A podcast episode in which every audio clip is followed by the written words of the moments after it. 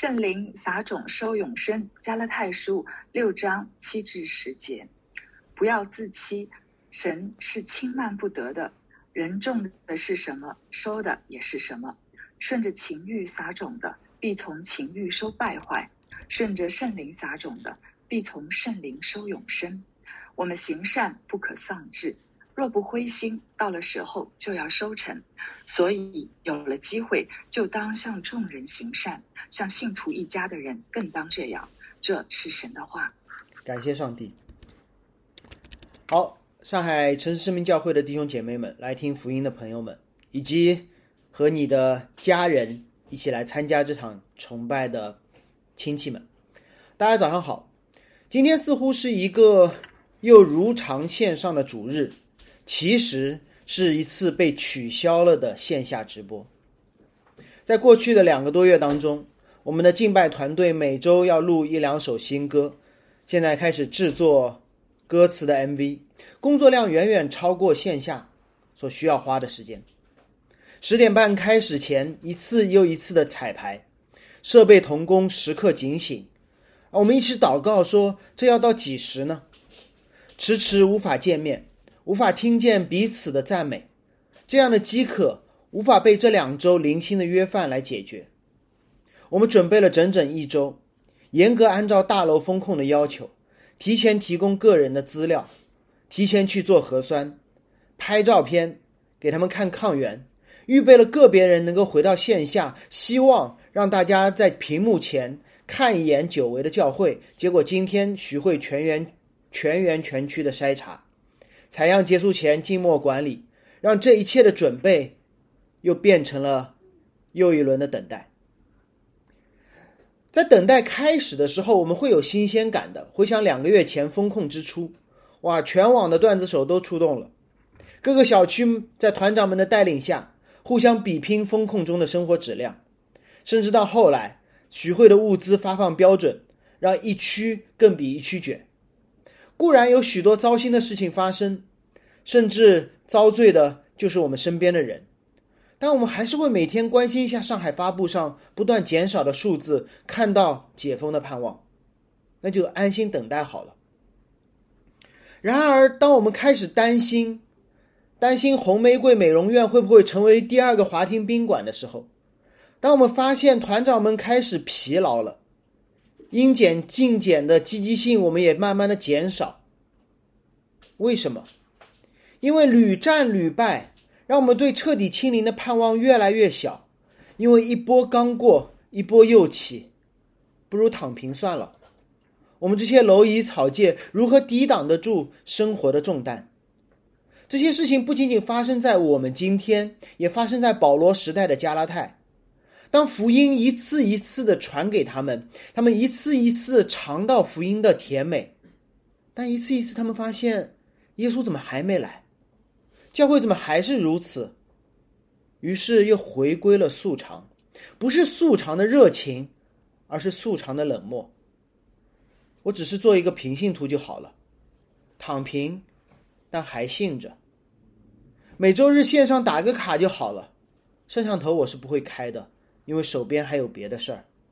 奉献的时候看心情，传道日日子过得好像还不错，教会也没喊穷，意思意思打个赏就是了。弟兄姐妹有需要帮助的，那我就祷告嘛。主啊，你知道他的苦难，也知道我的苦难，那我们都交给你算了。做到这三样，差不多就是一个今天的基督徒了吧？让我再多投入时间、精力和金钱，对不起，心中的那么点征战，魔鬼就赢了。但是我可以祷告，我可以祷告说：主啊，求你快来救我脱离这样的属灵征战。加拉太教会里的里里的人，因为彼此在福音上面反反复复，因为任凭怎样的努力，都好像好像无法收获即刻的满足，因为耶稣基督迟迟不来，他们会陷入一场消极的等待中。保罗预判到了他们这样的消极，于是提前告诉他们说：这样的不作为的干等，后果很严重，你们需要在正确的盼望中等待。你们的等待过程不是不作为。这是今天我们要跟大家分享的三个方面。不作为的等待，后果很严重；主动的等待，会在圣灵中有收获；而在圣灵中的等待，是把握时机，而不是不作为。让我再说一遍：错误的等待，后果严重；圣灵中的等待，收获永生；而正确的等待，是时不我待。让我们先回顾一下上周经文的最后一部分，也就是今天经文的上文。在保罗向加拉太教会描述了一个属灵全体应该是怎样的时候，他告诉加拉太教会的人，在道理上受教的，你们要把一切虚用供给施教的人。保表面上，保罗就是让加拉太人好好奉献，供应他们的传道人；而深层面的教导是让基督徒在教会中彼此担当最对方的重担。这是每个人的担子。保罗说：“你们要彼此担当对方的重担，这就是你们每个人要承担的重担。其中包括了传道人的担子，你们要分担。不要以为他好，他和你们一样，是需要恩典的罪人。”在这个前提下，保罗说：“你们不要自欺，神是轻慢不得的。”保罗在教会里倡导互相帮助、积极奉献。我们以为是一件锦上添花的事情，开心了就去做一下。人人都信了福音，成为教会的一员。如果大家能互帮互助，就更好了。保罗给了他们一个出人意料的警告，他说：“不要自欺，这是轻慢神的。”自欺这个词在圣经其他的地方用来形容人被迷惑，羊走失了。人若有一百只羊，一只走失了，走迷了。马太福音在讲惩戒之前用了“自欺”“走迷”这个词。当法利赛人滥用圣经，拒绝帮助人的时候，耶稣责备他们：“你们明明读了圣经，却自欺。”保罗没有细说他们自欺的内容。但是，通过上下文，通过过去三个月我们对加拉太的了解，或者就是我们这群罪人在有罪教会中的经验，当保罗说你们要彼此相顾，你们要给传道人奉献，台下的罪人会有怎样的反应呢？我雇了别人，谁来雇我呢？我们教会有别的有钱人，我这点奉献杯水车薪，让我的能力，让有能力的上，我负责祷告就好了。我没有什么属灵的恩赐，躺平才是我的呼召。彼此相爱，我知道，因为上帝先爱，我知道。但是恕我无力也无能。教会万一有钱了，传道人腐败了怎么办？这不是我的瞎猜，这是圣经中保罗一直对教会的规正内容。而在这里，保罗对可能有类似反应的加拉太教会说：“不要自欺，我知道你们在想什么。神是轻慢不得的。”因为一方面神说要爱人如己，但是罪人心中就是在我有爱心以及对方可爱的前提下，我会爱人如己的。神说你要慷慨奉献，罪人会说如果教会按照我的计划花钱，我就会奉献的。神说你们要彼此承担重担，罪人会说在我确保别人也会承担我的重担的情况下，我会有所行动的。保罗说：“你们在自欺，你们迷路了，你们在上帝的律法上擅自增加条件，导致你们现在止步不前，就像一只羊在旷野当中不知道去往哪里。你们没有按照上帝明确的旨意生活，你们按照自己推测的可能做决定。这不是小心使得万年船，这是轻慢藐视上帝。”你的爱心会被别人漠视吗？有可能。你的金钱可能会带来腐败吗？有可能。你承担别人的重担，一定会有人来帮助你解决问题吗？不一定。但这是我们收回爱心、吝啬奉献、孤芳自赏的理由吗？不是。你信不信？你这对将来预测的可能性，是一个罪人做出的。而那些让我们敞开爱心、慷慨奉献、彼此帮助的决定，是那位不会犯错、知道过去、现在乃至将来一切事实的那位神所说的吗？你相信那位对将要发生的事情都清楚确知的神，对我们现在说：“你们去彼此相爱，你们慷慨奉献，你们互相承担重担吧。”这两天，我想许多人都看了唐山打人的事件。刚才我们的主持人也提到了，当我们开始用我们的转发、我们的键盘宣泄我们的愤怒时，有这么一个让人不太舒服的讨论。有人会问说：“如果当时你在现场，会不会出手相救？”于是有人开始留言说：“出手也打不过嘛，我手无缚鸡之力。”有人解释说，暴徒是当地的黑社会，我一旦出手，全家倒霉。有律师出来解释，在中国正当防卫缺乏足够的法律保护，你出手相助会被定性为互殴。有科普专家告诉我们，只有用干粉灭火器才能让你实行打击，并且大概率的全身而退。通常你在那里还找不到。总之，大家都明白出手相救是对的，但是。我们会找到许许多多的但是，让我们做出做让我们做不出对的事情。在教会、在职场、在街头都一样。我们知道我们应该做什么，但是我们找到许许多多的理由，为自己开脱说：“但是我不会去做。”保罗说了这件事情的严重性，他说：“这是自欺，这是轻慢神。”这不是明哲保身，这会有严重的后果。因为当我们立志行善却行不出来的时候，阻拦我们的是许许多多我们所以为的可能性。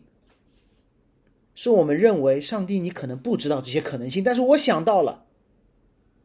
主啊，我是想爱那个基督徒，但他未必爱我啊。神说：“难道我不知道吗？”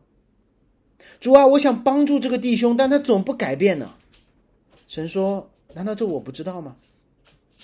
主啊，我想奉献，但是教会应该不缺我这些钱吧？神说：“难道我不知道吗？”主啊，我是想出手相救，可是我力不能胜啊。神说：“我不知道你的位置在哪儿吗？”因为当我们这么想的时候，我们会把自己当做局外人。当我们在纠结是否出手相救的时候，我们以为自己是旁观者，不是的。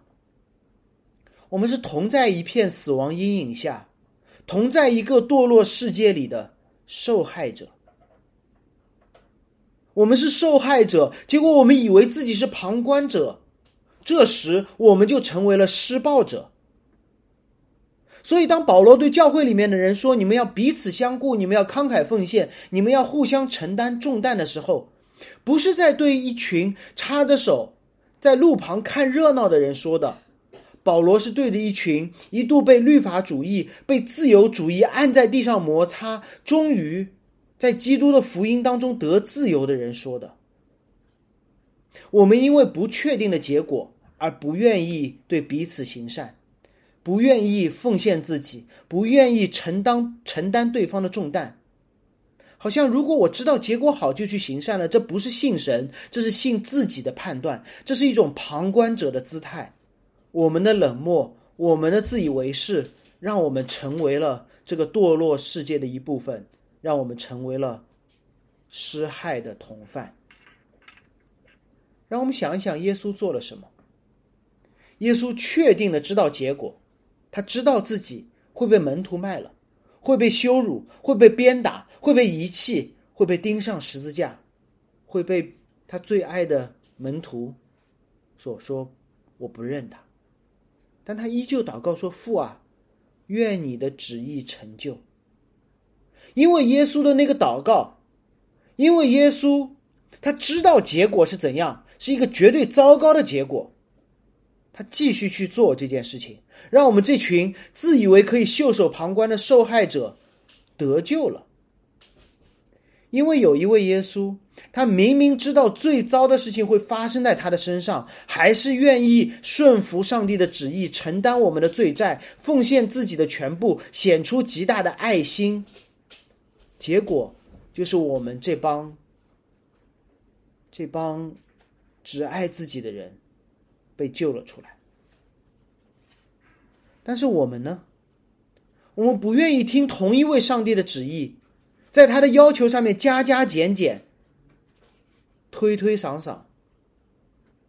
得救之后的自由，让我们袖手旁观。这就好像，如果有一位英雄冲上了唐山的街头，挡住了那原本要砸向受害者头上的铁拳，并且这时对着那被救出来的姑娘说：“快带着你的同伴走，打幺幺零。”却得到这样的回答说：“哦，你说的对。”但是如果我此刻出手相救的话，以后坏人来寻仇怎么样？怎么办？啊，对，这个姑娘也被打了，但是这个小姐妹其实我跟她不熟的，这不是深思熟虑、谨言慎行，这是自欺，这是在轻慢你的救主。所以，当你面对圣经清楚的教导时候，当你面对这些清楚的教导，却无法。无法行出那些理所当然的善行、情理之中的爱心的时候，请不要用各种担忧或预测为自己的不作为找理由，这是自欺。我知道很难，但至少我们可以做另外一件事情，不是为自己找理由，那叫自我称义、自以为义。请你至少先感谢那位拯救、拯救我们的主。耶稣基督他不像我们，至少我们可以对他说：“感谢神，你不像我。如果我遇到了自己，我就死定了；但我遇见了你，我就活了。你没有像我这样见死不救。你明明知道结果是坏的，你都拯救；而我猜测结果会有点坏，我就不动手。你可以这样祷告，你还可以，你可以继续祷告，说感谢主。”教会里的人不都像我这样？有人愿意奉献，我可以搭便车；有人愿意表现爱心，我就被接纳；有人愿意彼此承担重担，好让我的路略略的轻省。就这样祷告。如果你坦然无惧的做出这样的祷告，那么保罗就会让你看到两条出路：人种的是什么，收的是什么。如果你的祷告一直以自我为中心，那就叫顺着情欲撒种，你只能收败坏的种子果子。保罗没有说你即刻被击杀，保罗说你可能会有一些好处，但你将会收到败坏。正如你顺着圣灵撒种，你一定会从圣灵收获永生。我们的这些行为一定会有结果的，但可能需要等待。圣经里，尤其是诗篇中，充满了这样的天问：为恶人的通达，我们心怀不平；甚至那些行恶的人，一辈子行恶，寿终正寝。还是回到上一章关于圣灵果子的问题：我们为什么会心怀不平？因为我们错误的理解了他们结的果子是什么。我们关心的是怎样的果子？行事通达，寿终正寝。衣食无忧，事业有成。我们总是用这世界的标准来看圣灵的果子，但圣经给了我们一个全新的标准，让我们关注不同的果子。一个看到恶行而袖手旁观的人，从世界来看，他逃过了血光之灾；但从圣灵来看，他撒下了自私、血气的种子。所以，到底我们收获的是什么？不是世界的标准，而是我们的品格、我们的良心，我们在那位圣洁上帝面前所要面对的审判。昨天晚上我做了个噩梦，真的，那就是我好像在一个类似唐山街头的现场，日有所思，夜有所梦嘛。那一刻，我必须做出一个决定，我也知道不做决定是最糟的决定。如果我不出手。我我出手或不出手，参与或不参与，好像我觉得说对现场的影响不大，对我的人身安全影响很大。于是那一刻，我做出了一个理性的，似乎理性的，违背圣经的决定。我袖手旁观。但那不是一个虎口脱险的梦，是一个灵魂拷问的梦。逃离现场后，我一次次的被人问到：“当晚你在哪里？”甚至我被我的女儿问到：“爸爸你在哪里？”然后我就开始撒谎，寻找各种不在场证据，逃避人群。血气的种子撒下去，让我成为了当时的幸存者。但是不断的发芽、生长，让我开始撒谎，让我开始逃离人群。然后不愿意面对最亲密的人，这就是保罗所说：“顺着情欲撒种的，收获的是败坏；命保住了，别的什么都没有了。”我相信这样的噩梦，其实我们每天都会经历。当我们做了一个有用的但错误的决定的时候，我们的灵魂就脏了，我们彼此的关系就隔阂了，我们和最亲密人之间就有一些不可触碰的区域了。而为了保住这些，就像大卫一样，犯了奸淫之后撒谎，撒谎之后谋杀，谋杀之后，他就无法与神同在了。圣经里所说的果子，从来不是属世的美好，都是在上帝面前那圣洁的品格。同时，这里使徒保罗使用了一个农业社会的例子，帮助大家理解这个结果受什么影响，会在什么时候出现。我们要等的。我们要等的，这是今天要说的第二点。圣灵的等待会收获永生。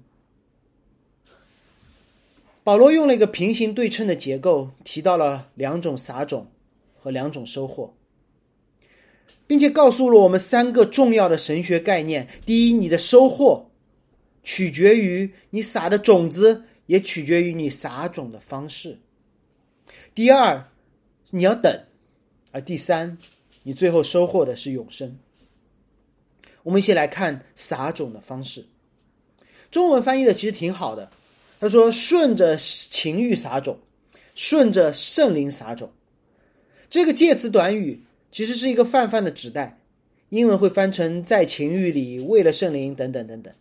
但很多中文译本都用“顺着”，它强调的是一种方法，而不仅是内容。让我解释一下。撒下情欲，收获败坏；撒下圣灵，收获永生。这不是保罗在强调的，保罗强调的是一种撒种的方式，撒种的地方，顺着情欲，顺着圣灵。保罗为了告诉这帮受律法主义影响的加拉太人，你们行事为人的方式和你们所信的内容必须是一致的，都属于圣灵。我为大家举一个例子，你就明白什么叫顺着圣灵，什么叫顺着情欲。耶稣基督死而复活的消息，是不是带来永生的好消息？是，是。但是如果我们用不同的方式去传递呢？它还会不会是一个好消息？说哦，来来来，我一个朋友，你是一个罪人，耶稣替你死了。而且他的复活消除了我们对死亡阴影的惧怕，这么好的消息，你愿不愿意相信？啊，让我再想一想吧。如果你信，我现在给你一百万。用这样利诱的方式传一个恩典的福音，可不可以？达到目的不择手段，可不可以？保罗说不可以，这收获的将会是败坏。你可不可以用一个暴力的方式，用一个利诱的方式，用一个恐惧的方式传一个恩典的福音？不可以的。因为如果有人说啊，好吧，那我就一百万收了，信这个福音，他以为自己信了一个确定的救恩，而事实上，他所信的是那一百万。我这个例子可能有些简单粗暴，但大家可以仔细想，这一百万在我们传福音的过程中。会换成其他的东西，可能变成了病得医治，可能变成了美满的姻缘，可能变成了工作的平顺，可能是子女双全，福音的副产品，满足了我们的情欲，而最终我们忘记了福音的本身。千万不要用“毕竟福音传开了”来合理化这种错误的方式，因为这样的方法传的根本就不是福音了。在传播学当中有一句话：“媒介即信息。”当你用一种利诱的方式、一种恐惧的方式去传播那个恩典的福音的时候，你传的早就不是福音了。没有什么毕竟福音传开了，你传了一个假的福音。但是，如果你以圣灵的方式撒种，你会慢慢的收成。这是这个比喻另外一个重要的神学议题，那就是不是立竿见影，而是慢慢的收成。我们要等。这也是保罗使用撒种比喻的精髓所在。加拉太人为什么会自欺？为什么不愿意遵守律法上的上遵守上帝的律法？因为他们没有耐心，他们不愿意等，他们尝过立竿见影的那些好消息。什么叫立竿见影的方法？让一间教会变得敬虔有序，最快的方法就是给他们律法，给你一套规则，照着做。最大的动力是恐惧和利益，做不到下地狱，做到了就奖励。这样的方法被我们这些家长熟练的运用在教养儿女的过程中，照着隔壁的孩子努力，成功了六幺八想买啥买啥。不成功，今天晚上没饭吃。这不是育儿，这是训练奴隶。同样，律法主义下的威逼利诱不会建立教会的，只会建立法老的军队。可能看上去很整齐，但是每一个人都是工具人。建立教会不是凭经验追求立竿见影，是凭信心撒种，等待收割。而撒种的过程，绝对不会。一帆风顺，绝对不会心想事成。否则保罗就不会这么说了，否则圣经里面就不会说撒种是一件一边流泪一边盼望的事情。流泪不是为了浇灌，流泪是因为撒种的过程一定痛苦。这是我们这些生活在工业时代大城市的人无法理解的。直到我听一位非洲的宣教士。解释流泪撒种在农业社会当中所出现的场景时，我终于明白保罗对加拉太人此刻的鼓励劝勉到底意味着什么。保罗他们所在的地区是中东地区，和我听到的那位非洲的宣教士所在的地方非常的类似。他们土地贫瘠干旱，不像中国的江南。这里我们一年可以收好几茬的水稻。还有袁隆平杂交的那种，但是在若干年前、千年之前，他们没有，他们一年只有一次收割的季节。人们在秋季收割之后，把谷物、豆类处理成不会发酵的面，好做长期储存，因为这是他们接下来整整一年的全家口粮。当他们储存好那些粮食的时候，那段日子，秋收之后是全家人最好的日子。一天可能可以吃两顿饭，按需分配，不用过得紧邦邦的。尤其他们的管理可能还没有我们今天那么好，不像我们在团菜的时候知道说今天吃这些，明天吃那些，后天吃哪些，后面就可以第二个团来了。于是那样的日子不会持续太久。很快，秋天过了，进入冬夜，夜长日短，人们劳作的时间会变短，消耗会变小，粮食会变少。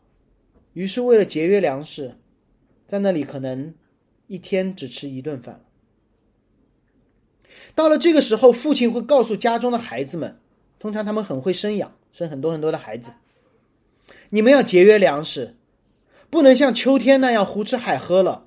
还有漫长的冬天在等待我们，捕猎的日子要到夏季，接下去这大半年，我们就只能靠眼前的这些粮食了。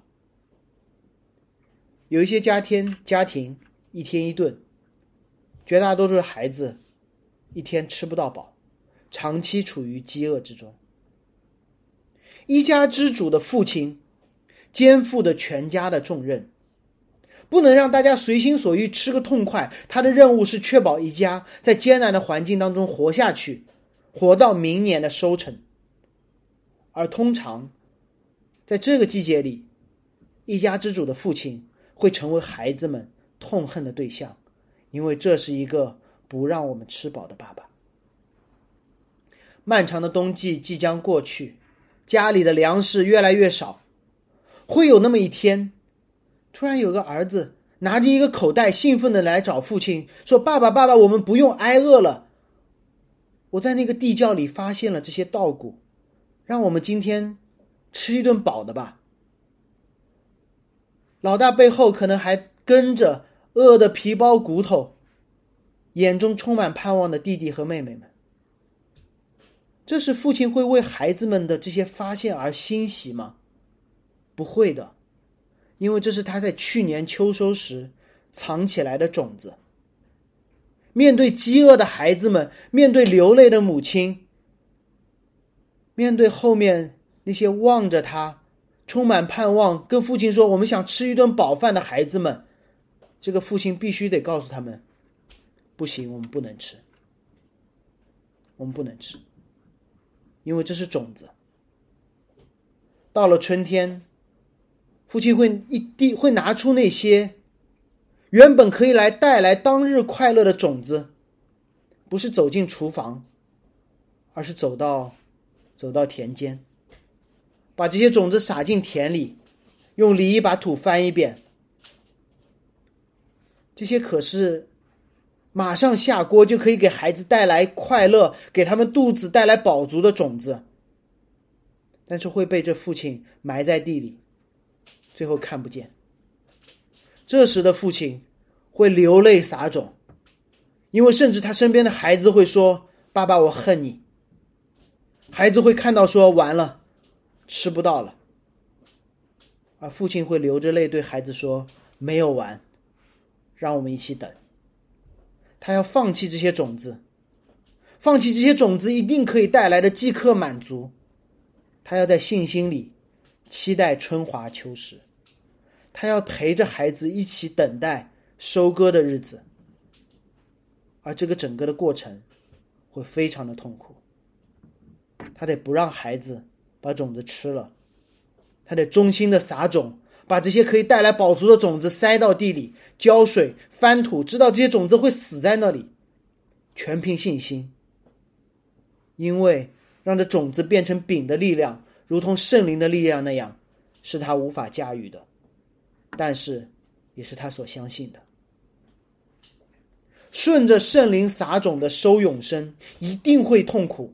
一定会流泪，一定会经历饥饿和不信任，一定会在即刻的满足和将来的收成之间做痛苦的决定。我们一定会看着泥土，傻傻的等待，被家人怀疑、嫌弃、咒骂、嘲笑，但是我们一定会收获永生。这是保罗撒种比喻的最后的高潮，他会告诉人说：“我们会有收获的，那个收获叫永生。”加勒泰人是怎么理解永生的？在有限的人、有限中的人是无法理解无限的；必死的人是无法理解永生的，就好像在二维世界是无法理解三维世界一样。生来为奴的无法理解自由是什么。所以加拉太人怎么去理解永生？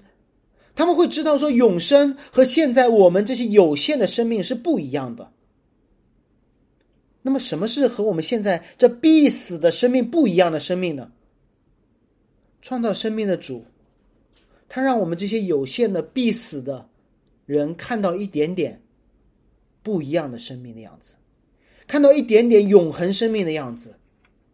那就是一个原本不被死亡束缚的耶稣，成为人的样子，进入这个世界，甚至经历我们每一个人都会经历的死亡，在黑暗中，在坟墓里等待，等待，等待第三日复活。这是当时所有的人，这是我们今天的所有的人看到一点点永生的样子。永生就是不，就是不像我们这样必死。就是突破死亡的辖制，出死入生。所以，如果耶稣基督让我们看到了永生，耶稣基督的复活让我们看到了死亡被打破，那么永生就不是一个死后才会经历的状态，而是一个人像耶稣基督的状态。这什么意思？就好像我们在秋季收获了水稻，这水稻不是那一刻就成为水稻的，你有了那些收成，那是水稻。那同时也包括了你在此前看到水稻的绿苗破土而出，你衷心的拔秧插秧，看到抽穗结实，看到它彻底的籽粒饱满，整个过程就是水稻。所以，当基督徒说收获永生的时候，不要觉得这件事是在我们死后发生的，你不可能不经历发芽、移秧、抽穗、分叶、结实，最后收获水稻。你若最终会经历耶稣基督那样突破死亡的永恒生命，你一定会经历他全路程圣灵的带领，遵守上帝的律法，经历各样的逼迫，遵守上帝的旨意，在信心中进入死亡，在信心中等待复活。这是永生。所以，请你不要说我会经历永生的。如果我们相信耶稣基督。如果我们被圣灵重生，此刻我们就有永恒的生命。永恒的生命包括了在新天新地当中永远与神的同在，也包括了此刻我们在信心中的等待。我们怎么知道将会来到的呢完美、那收成是真的呢？或者这么说，一个父亲怎么知道他撒下去的种子最终？会成为籽粒饱满的粮食呢？不知道，他只能凭信心等。但是，一件事情的发生会巩固他的信心，那就是撒下去的种子里有一颗结出了结出了饱满的籽粒。那颗麦子死了，但结出了籽粒来。这就是耶稣基督他自称的初熟果子的原因。当第一只水稻。抽穗结实的时候，父亲会把孩子带到田间，拿起这一只饱满的下垂的水稻，告诉孩子们说：“看，马上就会有很多很多其他的粮食了。”而这不是你因为你爸爸努力种地，是因为这些种子是好种子，使它发芽的神是爱我们的神，是信实的神，是安时后使他们结果子的神。一个好的农民在收割的时候，不会拍着自己的肩膀说“我真棒”，他会说：“感谢神，在我看不见的地方，你在做工；在我们饥饿的时候，你信实的应允那将来的供应。”此刻的田间，孩子们的肚子还都是瘪着的，但是他们会因为这样的好消息，因为他们看见了那第一颗。有饱满籽粒的麦穗，他们确定了，他们可以饿着肚子，活在信心里。这很像基督徒的生活。我们看见了耶稣基督如同一粒麦子撒在地里死了，在等待良久之后，经历了生命的奇迹，结出许多的籽粒，他复活了。那我们应该怎样呢？我难道不是期待其他落在地里的好籽粒？也都慢慢的发芽、抽穗、结果子、饱满，结出更多的教会来吗？所以教会不断的直堂，传福音不断的有人归信，在福音里的生养，不是痴人说梦，不是一个美好的梦想，这是一个将来的确定，是在神计划当中必定会发生的事情。因为这个父亲相信这些麦子、这些稻穗种子撒下去一定会结果子，所以他忠心的耕地，他忠心的洒水，他忠心的施肥，他忠心的除虫。那如果我们相信必有一天万族、万国、万民、万方的人会进入神的国度，那按照这个确定性，我们应该做什么呢？难道是躺平说神反正你都会干吗？还是衷心的传福音，衷心的彼此相爱，衷心的奉献自己的年轻的力量呢。保罗鼓励加拉太教会：我们行善不可丧志，若不灰心，到了时候就要有收成。从这句话，我们可以猜到加拉太人在行善的过程当中，他们会丧志的，因为没有果效嘛。他们在做任何的事情的时候，总会说：“这有什么用呢？”或者直接说：“好像没什么用。”就好像一个农民今天浇了水，发现哎，明天也没有出来，后天也没有出来，好不容易出了一个小芽，这怎么就不长呢？要不拔一下，这叫拔苗助长。然后一看死了，说果然没有用。有没有想过，当我们说没有用的时候，当我们看不到而坚持不下去的时候，不是因为我们没有努力。不是因为这件事情超过了我们的能力，是因为我们的眼睛被我们的经验蒙蔽，我们的预期受限于这个有限的世界，我们把信心放在了一个错误的对象之上，好像我们浇水它就一定会长出来，浇多一点的水它就长得快一点，不是浇多一点的水它就淹死了。这就好像耶稣被钉死在十字架上，被埋在坟墓中。被石头封住了洞口时，所有的门徒都会觉得完了，没用了。他们不再坚持去跟随他们的主，不再自称自己是拿撒勒一党的人，不是因为他们没有听过复活的话，而是因为他们还没有见过复活，他们不敢相信，他们灰心，他们丧志，仅仅因为他们对自己的经验更有信心。超过了他们对上帝话语的信心。他们的经验告诉他们说，从来没有一个人复活过。上帝的话语说：“我要被杀、被埋葬，三日后要复活。”结果呢？门徒看见了耶稣被杀，看见了耶稣被埋葬，但他们不相信复活，他们丧志灰心，不承认自己的身份。他们没有一个人按照上帝的话语去坟墓外等待复活。他们所有人都跑了，所有人都跑了。我们拥有比门徒们更充分的事实、证据、理由去相信复活，因为这是一件已经发生的事情，有目击证人被记载下来，口口相传，连外邦人都不敢否认的事实。所以，我们不是第一代的农民。我们是第两千年之后的农民，历代教会、圣经的记载都在告诉我们：忠心的彼此相爱，忠心的奉献，忠心的承担对方的责任重担。上帝会让这一切在圣灵中结果子的。我们比保罗的时代的人幸运的多，因为一定会发生，我们就可以在等待中不躺平不摆烂。我们可以在等待中时不我待，行动起来。这是我今天所说的第三点：正确的等待是时不我待。农夫是怎么等待水稻结实的？是坐在田埂上抽烟吗？不是的。你会听从任何一个老农夫的建议，按照已经存在的自然规律，该浇水就浇水，该施肥就施肥。该松土就去松土，所以圣经中的等待从来不是消极的不作为，是一件积极主动的事情。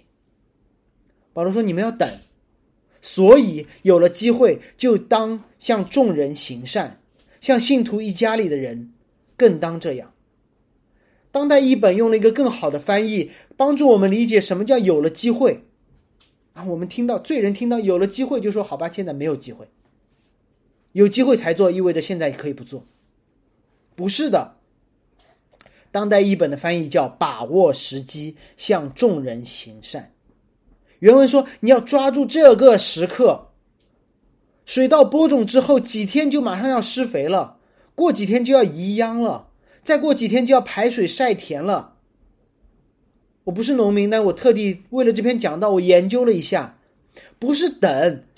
是随时随地去做应该做的事情，在每一个时刻做那个时刻应该做的事情，这叫把握时机。不是有时机就把握，没时机就干等，时时刻刻都无比的主动。否则你就像在唐山街头，可能会说什么有了时机，等他们打累了我再去帮忙，等他们打完了我就叫个幺二零，这不是旁观等待等待时机，那叫从犯。保罗让我们时时刻刻的积极等待，积极做什么呢？等待时候干嘛呢？向众人行善，向信徒一家的人更当如此。如果你还在问到底我应该做什么呢？保罗已经不需要再重复了，因为加拉太人已经知道什么是行善了，这就是做你应该做的事情，或者是说做你那些应该做但你不愿意做的事情。这是等待。你应该把种子撒在地田田里，但你很希望把种子吃到肚里。等待的时候，你应该做什么？付代价，忍饥挨饿，把种子撒到地里。就是那些你自认为做不到，但是耶稣已经做在你身上的事情，就是圣灵做，圣灵会通过我们做的事情。同时，保罗补充了一个范围。这很有意思。他说：“像信徒一家的，更当这样。”保罗没有让让所有的加拉太人说：“你看，全世界这么多人，关心每一个人去。”保罗说：“你要关心每一个人，同时你像信徒一家人，更当如此。”此刻的乌克兰的小朋友，需不需要一个开学的新书包？需要。阿富汗的穆斯林是否需要听到福音？需要。那么，上海城市生命教会是不是应该单独有一笔奉献给乌克兰的小朋友，或者安排我去一次阿富汗？神当然可以通过我们此刻拥有的资源做到这样神奇的事情，但是保罗却让我们看到一个优先顺序：福音是怎么传遍天下的，上帝的恩典是怎么殃及呃临到万民的，是从信徒的一家开始的。我记得我在神学院里。有一门宣教学的课，不仅仅听到了宣教的圣经基础，我们也邀请了一些宣教士来到课堂中分享他们的故事。浪漫凄美，鼓舞人心，却不一定让人羡慕。我们很想去，但觉得好难。当然，可能是我，因为有一些同学就在结束之后，在午饭的时候就去问宣教士，有没有机会让我去参加一次短宣，让我去到你的合场。哪怕是帮你们做一个礼拜的饭，带一个礼拜的娃，分担你们的工作压力，说不定还能传一两个福音，带一两个人信主呢。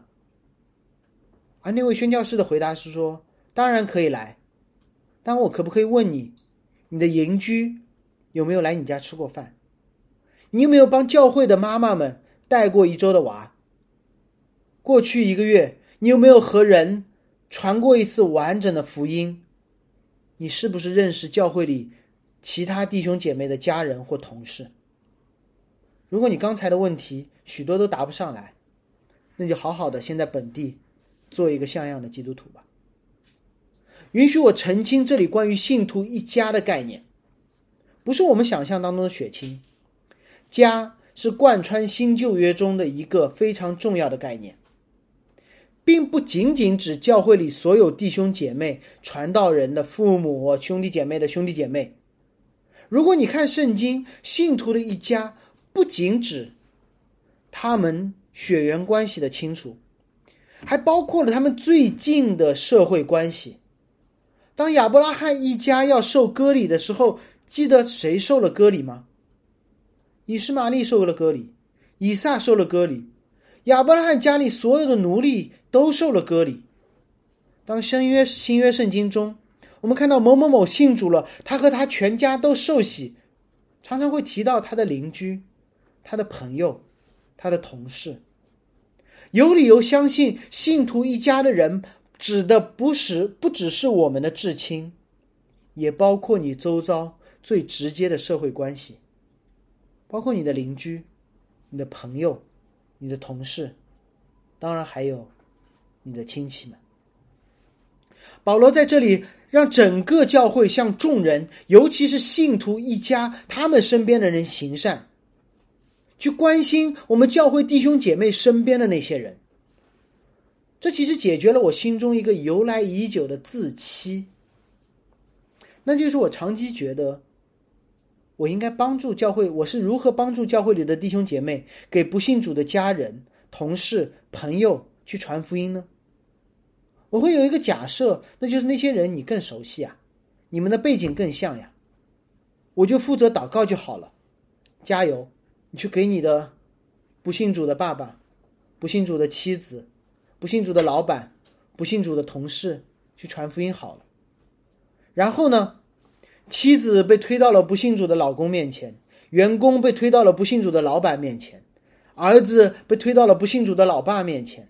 我们坐在后面加油加油做啦啦队，等到有机会了我们会上的。这对吗？如果教会里的一个弟兄姐妹，他的父亲生病了，我们只是在背后说：“我为你祷告，加油，有机会，我们帮你们承担一些医药费。”还是我们不仅祷告，而且陪伴，不仅陪伴，而且还分担财务的重担呢？显然后者是更符合圣经的，对吗？那为什么在传福音的事上，我们更倾向于教会不认识的人在幕后祷告，当事人冲锋陷阵呢？不是这样的，保罗在这里说的是，所有关于身体灵魂的关怀，都是整个一个教会去面对的。所以现在线上的各位，如果你有不信主的配偶，他的得救不是你一个人的事，是教会的事。如果你有需要帮助的家人，这不是你一个人的事，是教会的事。如果你对你的同事有灵魂上的负担，这不是你一个人的事，是教会的事。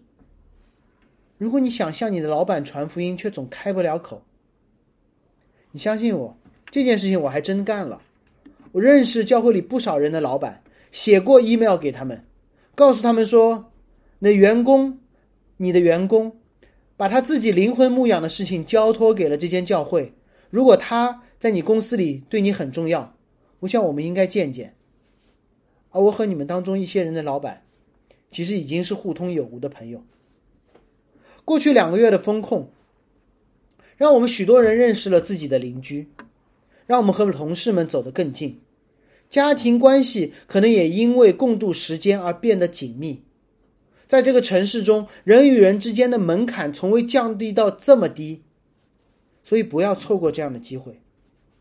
让你的同事去认识教会里的弟兄姐妹，让你的邻居和你一起烧烤的时候能够带上教会中的弟兄姐妹。如若有病痛中的亲人，我们一起去关心。若你老板愿意，他可以请我喝一杯咖啡。我怎敢夸这样的开口？不是因为我相信自己的能力，而是相信只要耶稣是这间教会的元首，就一定会有弟兄姐妹凭信心奉献自己的时间、金钱和才能。这是圣经，这是教会的历史，反复提醒我们的一个事实。这样积极的等待，绝对不会无聊；这样积极的等待，绝对不会让人灰心丧志。如果你定睛果效，那就完了；如果你相信神的话语，那整个的等待充满了盼望，甚至充满了期待。《冰与火之歌》的作者乔治·马丁说过这么一句话。